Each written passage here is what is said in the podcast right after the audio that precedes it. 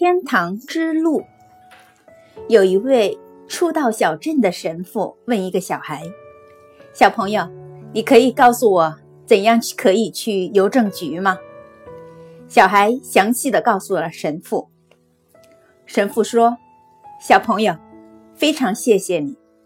对了，星期天你来教堂找我吧，我可以告诉你通往天堂的路。”小孩说：“算了吧，你连到邮政局的路也不懂，又怎能告诉我通往天堂的路呢？”